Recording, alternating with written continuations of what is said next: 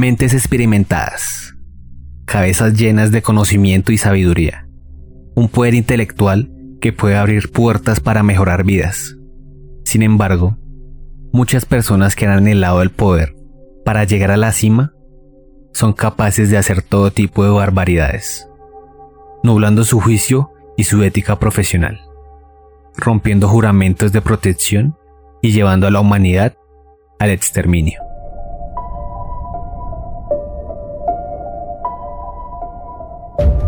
Estás escuchando Puertas al Misterio.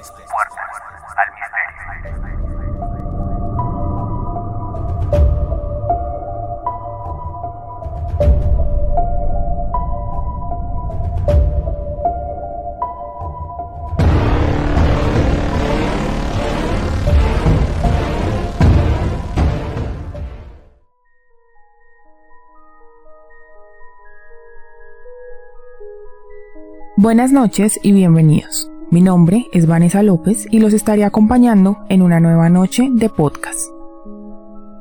Buenas noches Vanessa y buenas noches a todos nuestros oyentes.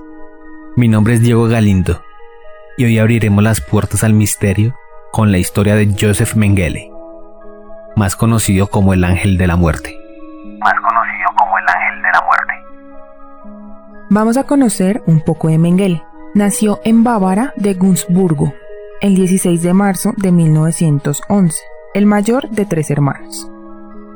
Fue un estudiante apasionado por el arte, la música y el esquí. No obstante, al término de su secundaria se alejó de las artes para centrarse en la ciencia, estudiando medicina en la Universidad de Múnich, al mismo tiempo que estudiaba filosofía. Aquí ya podemos ver su capacidad intelectual, una doble titulación siempre es complicada, y más en compañía de una carrera tan larga y compleja como es la medicina. Además que dejaba entrever que venía de una familia caudalada, que también en esa época el permitirse estudiar varias carreras al tiempo no lo podría hacer cualquiera. Pero su estudio no terminó ahí. Para el año 1935, Mengele obtiene su doctorado en antropología, en la misma universidad donde estudió su pregrado, y en 1937 obtiene otro doctorado en medicina. No olvidemos mencionar que dentro de ese lapso de tiempo de estudio, en el año de 1931, él se une a los cascos de acero. Se une a los cascos de acero. Una organización paramilitar ultranacionalista nacida después de la derrota de Alemania en la Primera Guerra Mundial, la cual sería absorbida tres años después por las milicias nazis. Posteriormente, él decide incorporarse al Instituto de Biología Hereditaria e Higiene Racial de la Universidad de Frankfurt. Dicha práctica, o teoría también, era conocida como la eugenesia nazi, la cual consistía en una serie de políticas que supuestamente situarían o pretendían mejorar la raza por medio de, estos experimentos o investigaciones. Allí, Mengele fue dirigido por Otmar von Bücher, su gran mentor y quien lo interesó en la investigación genética. Allí termina su trayectoria o recorrido intelectual y empieza su inicio en las SS, donde recibió muchas condecoraciones por sus actos heroicos, entre ellas la Cruz de Hierro de primera clase. Tras afiliarse al partido nazi, en 1938 decidió unirse a las SS como tú lo mencionabas, recibiendo formación militar por parte de la Infantería de Montaña. Él pasó por varios cargos y en 1940 fue reclutado por las Wehrmacht, las Fuerzas Armadas del Tercer Reich. De inmediato se presentó como voluntario en el servicio médico de las SS. Ahí obtiene su graduación como alférez y es destinado a un batallón como reserva médica. Estuvo prestando sus servicios en varios lugares recibiendo distintas condecoraciones. Ya mencioné la Cruz de Hierro, pero también obtuvo la medalla de herido y la medalla por cuidado del pueblo alemán, que le fue concedida por rescatar a dos soldados del interior de un carro de combate en llamas. Ya en 1942 fue herido en Rusia y por la gravedad de las lesiones, fue declarado no apto para el combate activo.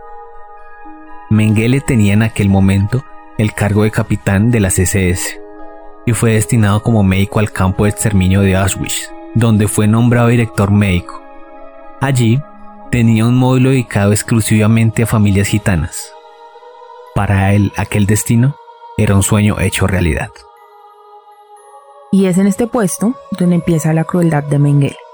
Era tan fuerte que recibió por parte de los prisioneros el apodo del ángel de la muerte. Cuando Mengele llegó a Auschwitz, el lugar estaba lleno de prisioneros. Más o menos unas 140.000 personas se hacinaban en ese campo, protegido con todas las medidas de seguridad y del cual resultaba prácticamente imposible escapar. La finalidad de este campo era la reclusión y exterminio a escala industrial. En efecto, en Auschwitz, en un solo día podían ser asesinadas unas 9.000 personas en las cámaras de gas.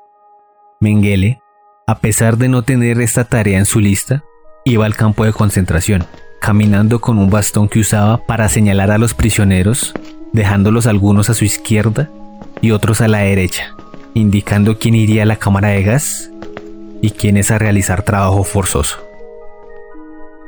Y lo hacía sin ningún atisbo de empatía, con total frialdad. Mientras escogía quién vivía y moría, se paseaba silbando y mirando fijamente a los prisioneros. Digamos que en ese tiempo, y en su mente retorcida, tenía la esperanza de encontrar algo interesante, como alguna pareja de gemelos, que en aquel entonces era su principal fuente de investigación. Tal vez podríamos decir que esta era la razón principal por la cual él visitaba asiduamente este campo de concentración. Y de los actos que le dieron fama de crueldad a Mengele, se vio su actuación durante un brote de tifus que estalló en el campo. Él solventó rápidamente la situación enviando a la cámara de gas a unas 1.600 personas, entre hombres, mujeres y niños de etnia judía y gitana. Después de esto, el lugar fue desinfectado y ocupado por otros presos que iban llegando al campo. Pero esto que estás mencionando simplemente era algo ínfimo no es nada comparado con lo que vino después. En el pabellón 10 del campo de concentración de Auschwitz se dieron algunos experimentos inimaginables, quizás los más terribles en niños y personas con enanismo principalmente, con la finalidad de conocer su génesis, para de esta manera potenciar el nacimiento de niños arios, supuestamente, con los que a futuro podría reforzar el Tercer Reich, que debía durar por lo menos mil años. Los presos que utilizaba Mengele para sus experimentos estaban en mejores condiciones, eran alimentados mejor y hasta vivían en una parte más cómoda del campo. También tenían obviamente menos probabilidades de acabar en la cámara de gas. Totalmente, así debía ser, al menos para él, pues los necesitaba sanos y fuertes para que soportaran los experimentos. También creó una guardería para los niños con los que realizaba las pruebas y para todos los menores de 6 años de la comunidad gitana. Yo considero que era cruel de todas formas, mantenerlos saludables para matarlos después. Su cinismo era tal que cuando visitaba a los niños, él mismo se presentaba como el tío Mengele y les daba dulces, sabiendo que sería el responsable de su muerte, con diferentes tipos de procedimientos, podría decirse como inyecciones letales, disparos, golpes y por medio de experimentos mortales. Y por medio de experimentos mortales. Además, todo esto fue refrendado por su propio hijo, quien expresó que su padre nunca demostró ningún remordimiento por sus actividades durante la guerra. Hablando de los experimentos con gemelos, eran sometidos a exámenes semanales y mediciones de sus atributos físicos por parte de Mengele o alguno de sus ayudantes. Entre estos experimentos había amputaciones de extremidades, inyección de enfermedades como el tifus a uno de los gemelos y transfusiones de sangre de un hermano a otro. Además porque se decía que Mengele tenía la teoría o la hipótesis, o por lo menos pretendía probar, que al infligirle daño a uno de los gemelos, el otro podía replicarlo de cierta forma. Con estas prácticas, muchas de las víctimas murieron en el momento de los procedimientos y en alguna de las oportunidades al finalizar las pruebas con los gemelos, estos eran asesinados y sus cuerpos diseccionados. Se comenta que un día Mengele mató personalmente a 14 gemelos, inyectándoles cloroformo directamente en el corazón. Si uno de los gemelos moría a causa de la enfermedad que le habían inoculado, Mengele mataba al otro hermano para realizar informes comparativos post-morte. Estos ensayos en gemelos y personas con enanismo también incluían la inyección de sustancias en los ojos para cambiar el tono del iris, que a la postre causaban ceguera y obviamente ninguna efectividad. Además a las personas con heterocromía les sacaba los ojos para enviarlos a estudios y descubrir por qué ocurría esto. Nosotros hemos hablado de crueldad en experimentación nazi en otras oportunidades, pero lo que hablamos aquí realmente es perturbador. Y sin sonar excluyente o machista, o como lo vean, siento que podría considerarse más cruel por las personas que usaba para experimentar, quienes en su mayoría eran mujeres y niños. Además de las personas con anomalías físicas, como lo describían ellos. Aunque yo pienso que a la final no son anomalías, simplemente diferencias marcadas, diferentes a lo común, entre comillas. A estas personas con anomalías físicas se les tomaba mediciones corporales, les sacaban sangre, los dientes sanos, les administraban todo tipo de drogas y les realizaban radiografías. Muchos eran enviados a la cámara de gas y después sus esqueletos eran enviados a Berlín para continuar con las investigaciones. Otra de sus sórdidas experimentaciones consistía en inseminar artificialmente a las mujeres prisioneras que presentaban antecedentes familiares de gemelos. Después del parto, si la mujer solo daba luz a un bebé, este era depositado aún con vida en el horno donde se arrojaban los desechos biológicos y la madre era llevada de inmediato a la cámara de gas. A la cámara de gas. También fue acusado de intervenciones quirúrgicas sin anestesia, amputaciones, inducción de heridas para su infección y observación, aberrantes experimentos como coser a dos gemelos entre sí a modo de meses. Cabe resaltar cómo probaba los límites del ser humano a temperaturas altísimas, como calderos con agua hirviendo o cómo inyectaba cemento líquido en los úteros de las prisioneras para evaluar los efectos de la esterilización en masa. Ya al margen de los experimentos, Mengele fue involucrado en actos de asesinato de 300 niños menores de 5 años. También de ordenar la muerte en las cámaras de gas de casi 3.000 gitanos y participar en la administración del pesticida empleado en dichas cámaras de gas. Al finalizar la guerra, y a pesar de que Mengele supuestamente fue detenido por el ejército norteamericano, este no pudo ser identificado, entre otras cosas por no llevar tatuado su grupo sanguíneo en el brazo, como era exigido al ingresar en la CSS. Logró escapar a tiempo con una identidad falsa, y así evitó ser juzgado por sus crímenes en los juicios de Nuremberg. Sus aberrantes crímenes también serían juzgados en diversos procesos que tuvieron lugar años después en Alemania Occidental, como el juicio de Auschwitz. Mengele fue buscado con insistencia, tanto por los gobiernos de la República Alemana como Israel, con su agencia secreta el Mossad.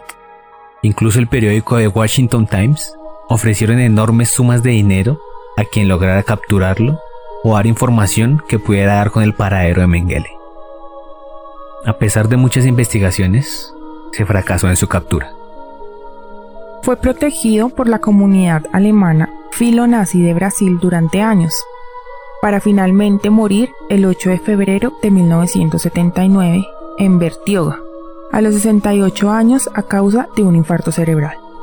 Mengele fue enterrado con una identidad falsa, la de Wolfgang Gerhard, un amigo austriaco que lo había acogido en Brasil tras la muerte de uno de los criminales nazis más buscados de todos los tiempos, empezó la odisea de la identificación de sus restos, los cuales fueron exhumados en 1985 y su identidad definitivamente confirmada en el 92 mediante pruebas de ADN.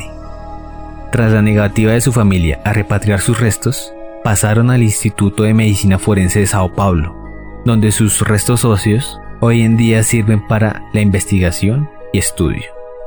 Una curiosa ironía. Una curiosa ironía. Es un caso que causa aversión a la época. Digamos que no podemos condenar a los alemanes o las personas que hicieron parte de esta época de crueldad. Sin embargo, y como lo venimos diciendo, es algo que no podemos olvidar, por el simple hecho de evitar que se repita algo así. Este quizás sea uno de los casos más conocidos de la barbarie nazi y uno de los tantos de experimentación con humanos y de los marginados afectados, como lo hablamos en la unidad 731. Se me hace totalmente valioso recordar todos estos hechos, no por el morbo o por la impresión que pueden generar todos estos antecedentes, sino para recordar también por todas esas vicisitudes y tiempos tan cambiantes que ha vivido la humanidad, y que quizá todo eso no se ha aprendido mucho. Sin duda Mengele a la final prácticamente se salió con la suya, murió de forma natural, perseguido por el Mossad y por otras organizaciones secretas, como lo que sucedió también en la Unidad 731, que fueron arropados muchos de sus criminales por las dictaduras o naciones sudamericanas, que de cierta forma idealizaban las políticas o los ideales que profesaban los alemanes. Hasta aquí en Colombia ha habido casos o se registraron casos que involucran directamente a las SS. Además de que de por sí cualquier tipo de segregación resulta estúpida. El marginar a alguien más resulta tonto y gracioso compararlo esta situación con lo que sucede actualmente. Pero lo peor es que sigue pasando conflictos internacionales, imposiciones económicas, que a la final pareciera que nada de estos enfrentamientos hubiera servido para realmente avanzar como humanidad. Y con esto finalizamos nuestro programa de hoy en Puertas al Misterio, donde la realidad es más fuerte que la ficción. Recuerden seguirnos en nuestras redes sociales y plataformas de podcast como arroba puertas al misterio. Denle like, comenten y compartan. Muchas gracias por escucharnos.